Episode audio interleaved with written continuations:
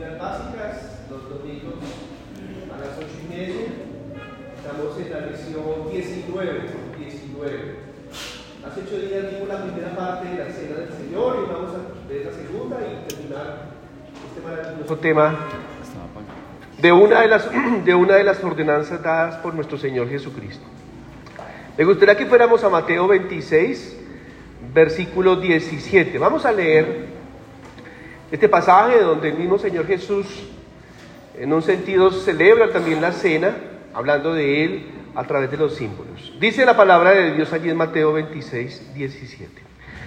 El primer día de la fiesta de los panes sin levadura, vinieron los discípulos a Jesús diciéndole, ¿dónde quieres que preparemos para que comas la Pascua?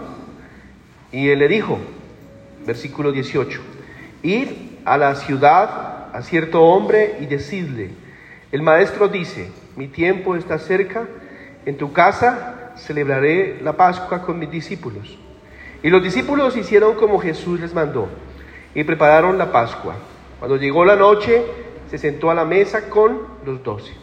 Y mientras comían, dijo, de cierto os digo que uno de vosotros me va a entregar. Y entristecidos en gran manera, comenzó cada uno de ellos a decir, ¿soy yo, Señor? Entonces él respondiendo dijo, el que mete la mano conmigo en el plato, ese me va a entregar. A la verdad el Hijo del Hombre va, según está escrito de él, mas hay de aquel hombre, quien el Hijo del Hombre es entregado.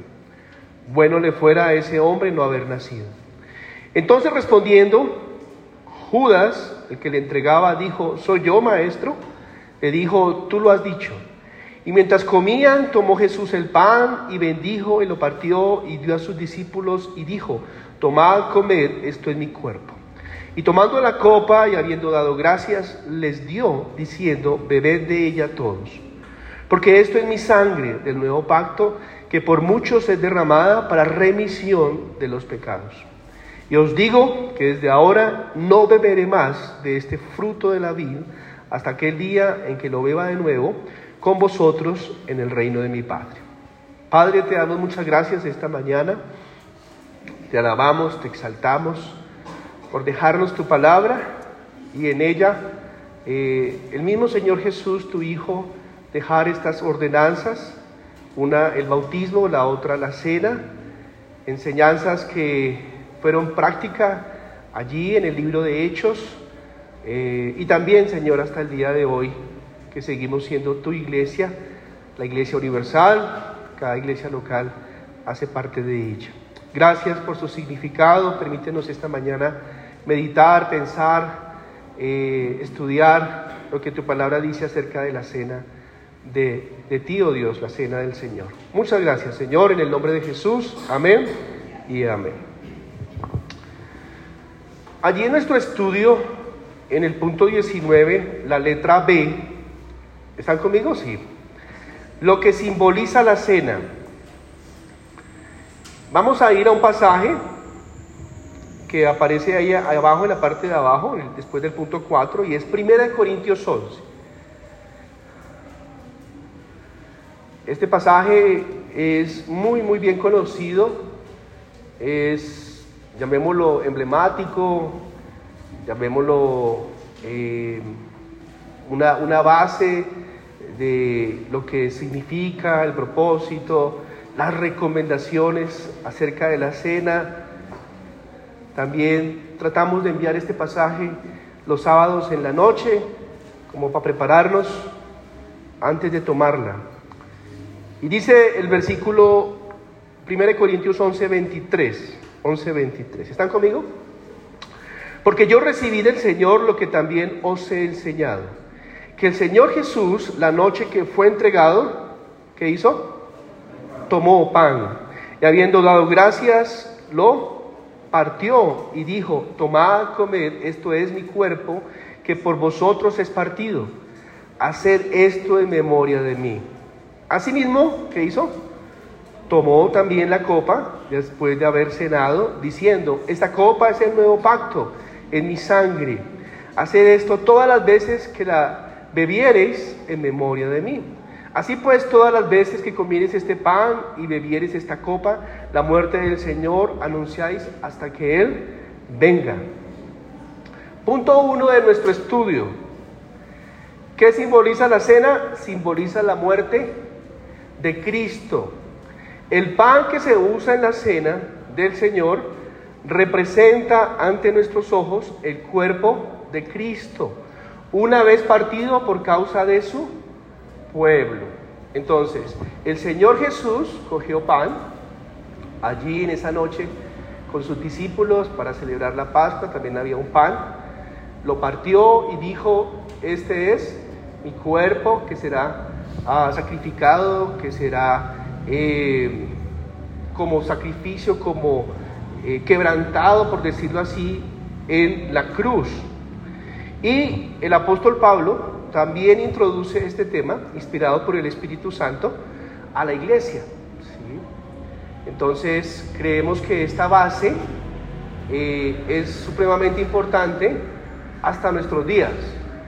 Eh, el catolicismo en algún momento, hace muchos siglos posiblemente, eh, también tenían pan y también tenían copa. ¿Sí? Pero cuenta la, historia o la tradición que como ellos ven que eso es la misma presencia de Dios ahí, o sea, es el mismo cuerpo de Jesús y es la misma sangre de Jesús, o sea que no son un símbolo, en algún momento se regó unas gotas de vino o de jugo de la vid, y entonces, ah, se regó la sangre de Jesús. Entonces unieron pan y unieron el jugo de la vid o el vino e hicieron la hostia. Eso se conoce como la transustanciación. Ellos creen, y es una eh, herejía, es una falsa doctrina, de que en ese momento eh, la hostia es comer el cuerpo de Él y la sangre de Él. Lo cual no estamos de acuerdo, porque Jesús dijo, yo soy la puerta, pero no es que Él se haya convertido en puerta, ¿sí? O yo soy la luz y no es que Él se haya convertido en luz. Entonces, son símbolos que tienen una representación muy valiosa, la cual Dios dejó instituida para nosotros. Y al leer estos versículos aparece el propósito. ¿Cuál sería el propósito? Se repite dos veces. Es una frase ahí de un curso de, de Maús. en memoria de mí. ¿sí? ¿Para qué es la cena del Señor? Para hacer memoria de Él, memoria de Él. El primer punto, el cual ya leímos, entonces nos habla de ese cuerpo que representa, el pan que representa su cuerpo. ¿Listo? ¿Es claro eso, mis hermanos? ¿Sí? Eso ya lo sabemos. Eh, qué importante darle el valor. ¿Sí? ¿Por qué? Porque es importante darle el valor. Porque aunque lo hacemos cada ocho días, se puede convertir en algo, llamémoslo superficial o mecánico. Y no debe ser así.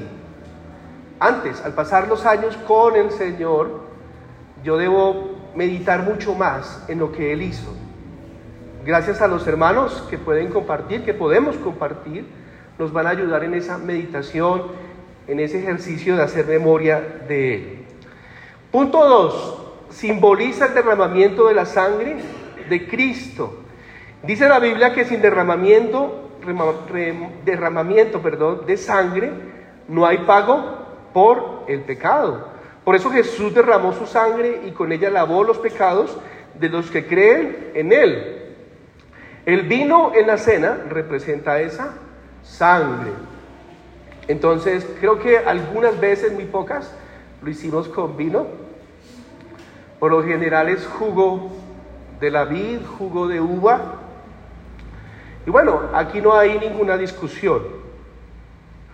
A no ser que alguien de pronto diga, mi vida pasada fue una vida de alcohol, de borrachera, y se me dificulta mandarme una copa de vino, por lo cual puedo caer. Pero es un símbolo, ¿sí? y no nos podemos concentrar mucho en detalles de que tiene que ser vino, entonces el día anterior las uvas deben ser pisadas por algunas mujeres de la iglesia y solamente si las pisan entonces ese jugo tiene valor. No sirve hit, no sirve eh, un jugo ahí normal, no. No. No hay que ir a ese detalle, sino que sea un jugo de uva, ¿listo? Que sea un jugo de uva.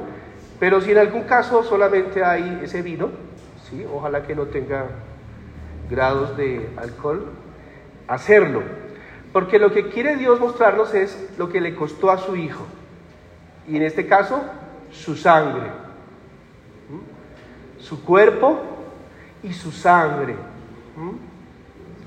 Y mire que cuando nosotros como creyentes, y esto es para todos, estudiamos las escrituras, se amplía el significado de lo que Él hizo en la cruz. Cuando evangelizamos y le preguntamos a alguien en la calle, ¿qué hizo Jesús en la cruz?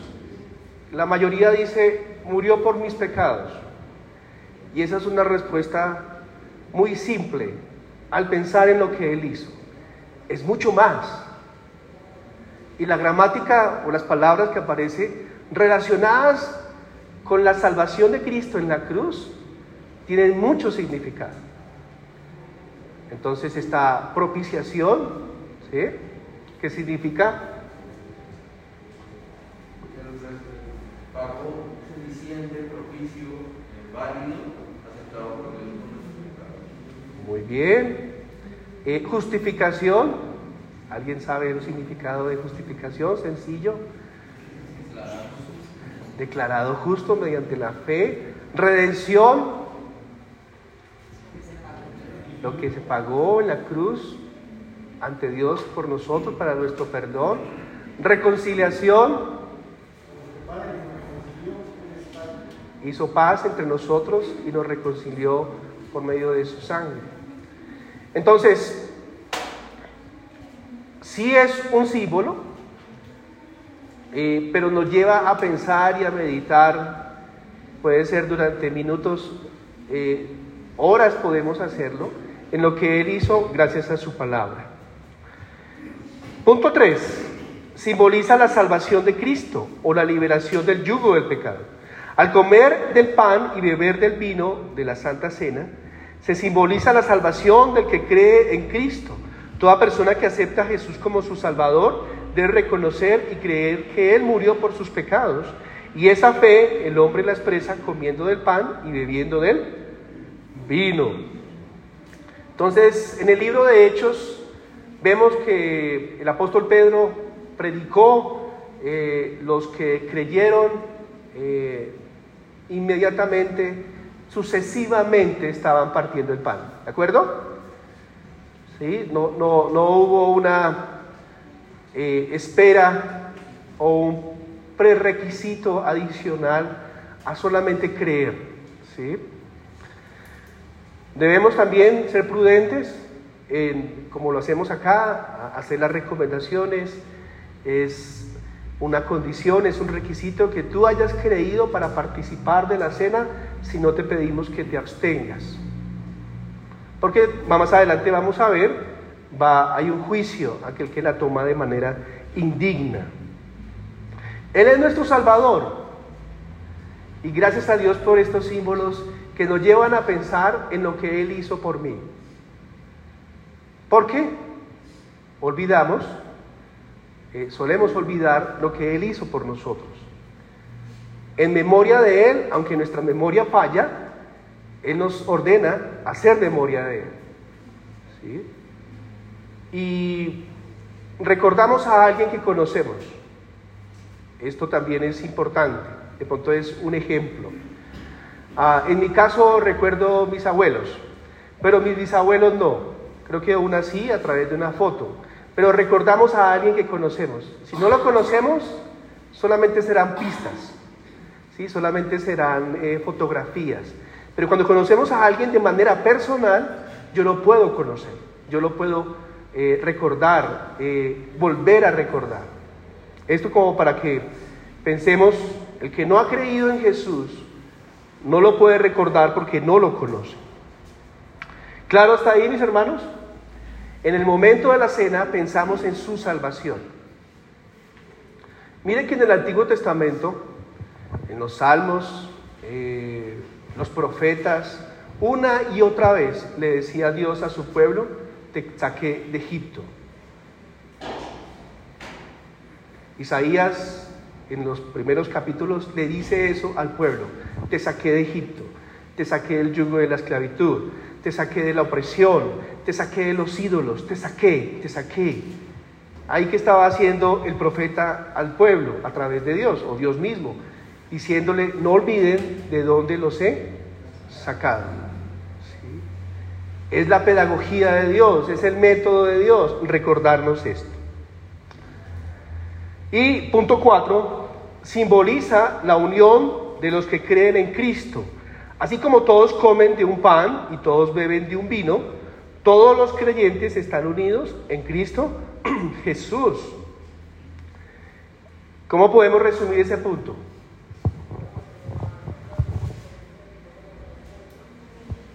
Comunión, muy bien. Entonces, no nos dejamos de congregar y de una manera externa estamos diciendo que estamos juntos y que estamos juntos gracias a lo que Él hizo. Por eso tomamos la cena, a no ser, que tengamos algún impedimento. Hoy en día, no sé si hace unas décadas, pero hoy en día eh, para algunos la iglesia no es tan importante. Entonces dicen, eh, por ejemplo, no, yo puedo conectarme a una reunión. Una de las cosas que dejó la pandemia fue eso. Yo me conecto y no hay necesidad de reunirme en un sitio de manera física. ¿sí? O otros pueden decir, no, eh, la iglesia eh, no es algo que, que, yo deba ir, ¿sí? Yo puedo encontrar a Dios en cualquier momento y en cualquier lugar. Y eso va ahí, ¿sí? Eso va ahí calando, eso va ahí tomando forma y no es la voluntad de Dios. Si Dios nos ha dado los dos pies, nos ha dado eh, la capacidad de caminar, ¿por qué no ir a la reunión el día del Señor? Vamos a ir al punto C. ¿Cómo dice allí? ¿Para quiénes es la cena del Señor? ¿Qué dicen ustedes? ¿Qué nos enseña la Biblia? ¿Para qué es la cena del Señor? Para los creyentes, para recordarlo, aunque la pregunta es ¿para quiénes? ¿Para quiénes? Para los que han creído. Muy bien. Voy a pedir el favor a Jorge, mi hermano, ¿puedes leer el primer párrafo?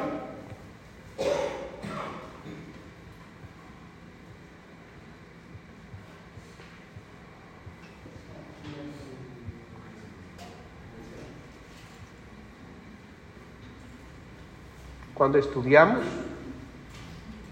cuando estudiamos el sacramento del bautismo vimos que ese sacramento era para creyentes. La Santa Cena es solo para los creyentes, porque solamente ellos pueden decir que la muerte de Cristo tiene el valor que realmente posee. Amén. Ustedes muy bien lo han dicho. Esto es solamente para los creyentes. Otros cuatro puntos. Primer punto, la Santa Cena, pues, es para todos los que realmente creen en Cristo como su Salvador, para los que están seguros que esa muerte en la cruz fue motivada por ellos o a favor de nosotros. Entonces, veamos otro ejemplo. Los que tienen la bendición de casarse con la persona que es, eh, a los 25 años celebran las bodas de plata. Después creo que a los 50 las bodas de oro, las cuales mi padre y mi mamá están por cumplir. Y luego las bodas creo que sí pueden llegar, eh, las bodas de diamante, creo que son los 75 años. Y acostumbramos, aunque yo no traje hoy, tener una argolla, ¿sí? Un símbolo.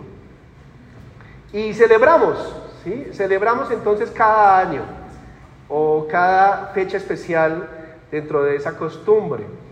¿Por qué? Porque lo que estamos diciendo es que lo que hicimos en esa época, ese día, en esa celebración, es muy importante.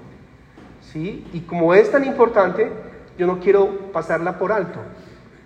Entonces, eh, ¿te acuerdas de ese día que estábamos en el altar? ¿Te acuerdas de tus votos? ¿Te acuerdas del ponqué, del vals? ¿Te acuerdas que llegaste tarde, muy tarde, cosas como esas? Para, para nosotros, la cena es algo importante. Preguntémonos. ¿Y por qué es importante? Por todo lo que Él hizo. ¿Sí? Cuando pensamos en la cena, pensamos en una persona, Jesús. ¿Quién es Él? Y pensamos en su obra.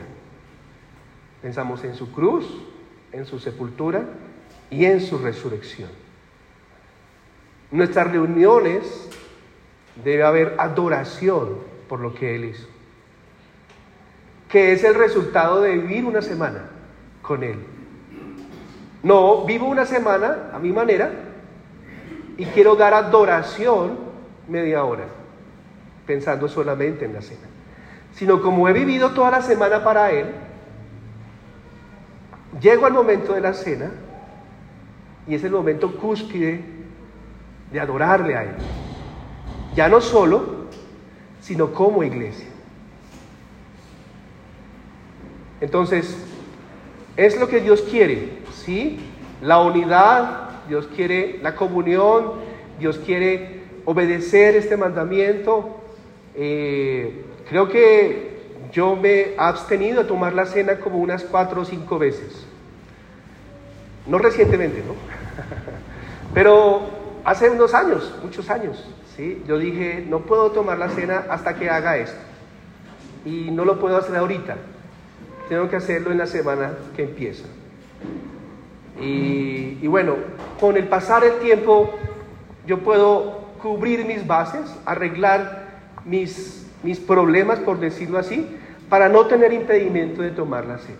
Es algo muy serio, es algo muy bonito, pero muy serio. Punto 2. Para los creyentes que se han examinado debidamente, el apóstol Pablo aconseja a los creyentes que se examinen para ver si deben participar de la cena santa, de la Santa Cena, o no. Es trágico ver tanta gente que se sienta a la mesa sin saber si realmente cree en Cristo o no. Hay que examinarse porque es la cena del Señor de la que se participa. ¿Eso también es importante?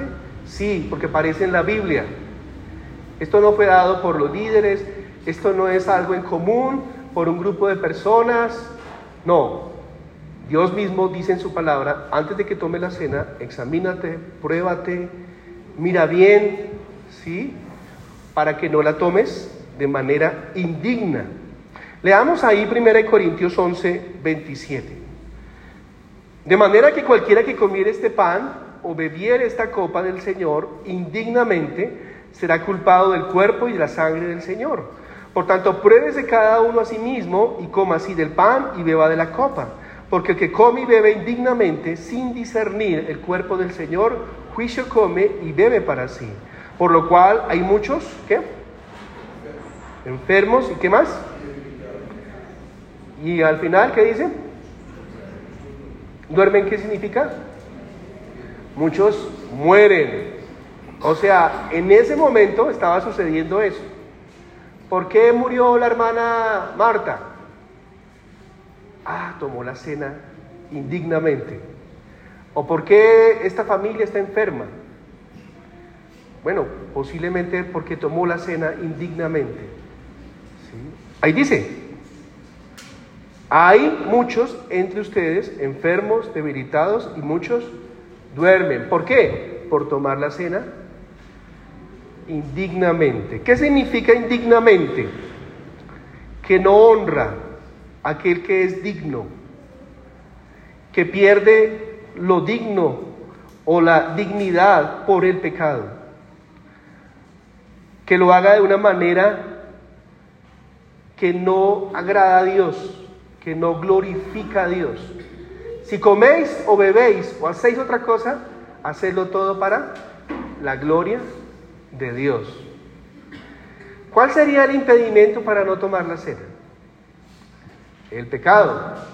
Pero Dios dice, si confesamos nuestros pecados, Él es fiel y justo para perdonarnos y limpiarnos de toda maldad.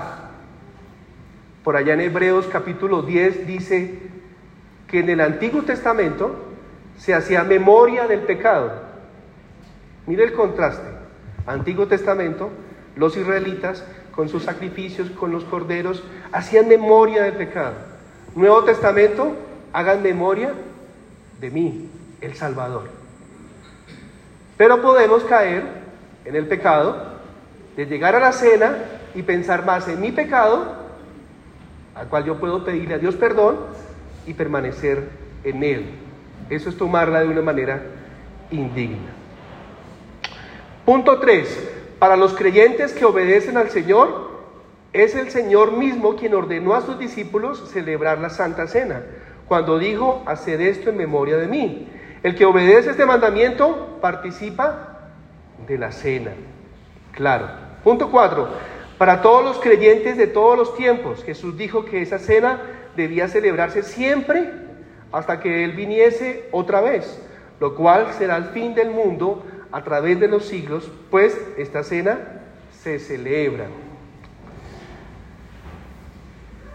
Leamos el 11, 24. ¿Cuáles son las primeras cuatro palabras del versículo 24, capítulo 11? ¿Cómo dice ahí? ¿Qué hizo el Señor Jesús? Y habiendo dado,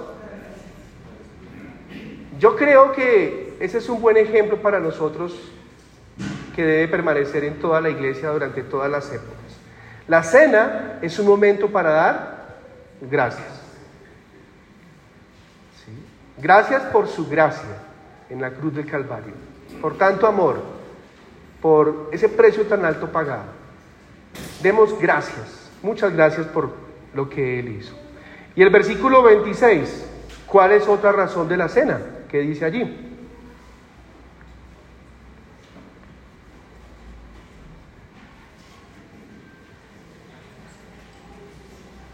Así pues, todas las veces que comieres este pan y bebieres estas copas, la muerte del Señor anunciáis hasta que Él venga. ¿Cuál es otra razón también para la cena? Que Él, que él va a volver, ¿sí? que Él vuelve. Una esperanza, una promesa, algo que se repite infinidad de veces en el Nuevo Testamento, hasta aún en el Antiguo. Él vuelve. Nuestros queridos maestros, incluyéndome a mí, cuando hablamos del momento de la cena, debemos ampliar la visión de que no fue algo que Él hizo solamente, sino que Él vuelve. ¿Sí? Que Él vuelve. Que su venida está cerca. Que preparémonos para ese momento. Es también importante en el momento de la cena. Vayamos a Hechos 2, 41, 42. ¿Alguien lo quiere leer? Por favor.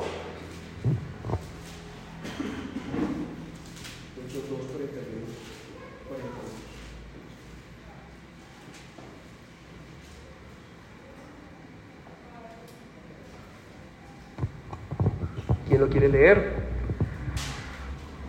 Así que los que recibieron su palabra fueron bautizados y se añadieron aquel día como tres mil personas y perseveraban en la doctrina de los apóstoles, en la comunión unos con otros, en el partimiento del pan y en las oraciones.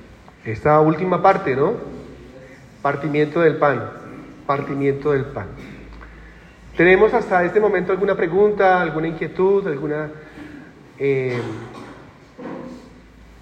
duda, consulta con respecto a la cena del Señor, la cual podamos ir a la Biblia y contestar?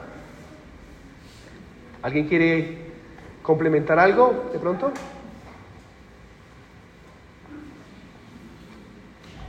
¿Cómo olvidar la cruz, donde murió nuestro Salvador. ¿Cómo no tener presente todos los días de nuestra vida, y especialmente el domingo, en la reunión, el precio que Él pagó? Tan suficiente que por eso resucitó y está vivo. Él está en nuestras reuniones. Amén.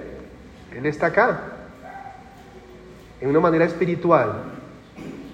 No en los símbolos. Es mucho más su presencia. Está con nosotros. Como dice allí también la gran comisión. ¿Nos faltará meditar mucho más en Él? Sí. Mucho más. Pero ese ejercicio nos va a ayudar en lo espiritual a crecer, a adorarle como Él quiere que le adoremos. Y por último, contestemos por escrito las siguientes preguntas. ¿Quiénes celebraban la fiesta de la Pascua? Pensando en la enseñanza de hace ocho días. ¿Quién? Los judíos, Israel. ¿Qué representa el pan de la Santa Cena? Su cuerpo. ¿Qué representa el vino de la Santa Cena? ¿Pueden participar todos los que quieran de la Santa Cena? ¿Solamente quiénes? Los creyentes. ¿Quiénes pueden y deben participar? Nosotros, pero antes examinándonos, ¿sí? Teniendo con Dios nuestras cuentas o dando cuentas a Él de cómo estamos y tratando, procurando de vivir una vida cada vez más santa. Demos gracias al Señor por su palabra. Padre, te damos muchas gracias por enseñarnos en tu palabra lo que significa la Santa Cena, los símbolos, el propósito, hacer memoria de ti, cómo cada versículo en tu palabra nos lleva a pensar en tu obra y el beneficio tan grande que nos has dado, Señor, el perdón de nuestros pecados. Si no hubiésemos recibido perdón de pecados, Señor, estaríamos en condenación eterna, esperando solamente tu sentencia de el infierno o de la muerte eterna, Señor. Tu sangre y tu cuerpo tienen un gran valor para nosotros. Ayúdanos, Señor, a examinarnos. Ayúdanos a pensar eh, cómo vivir cada día más en el poder del Espíritu Santo para llegar a ser fieles en todo y tomar la cena sin impedimento. Ayúdanos como cuerpo, como iglesia, como tus hijos, a no eh, dejar o dar lugar al pecado para que nos desaliente, para que nos desanime, para que nos desvíe de tu camino, sino antes, todos unánimes, tomar tu cena anunciando que tú vuelves. Te damos gracias por tu palabra en esta mañana, en el nombre de Jesús. Amén y amén. El Señor les bendiga.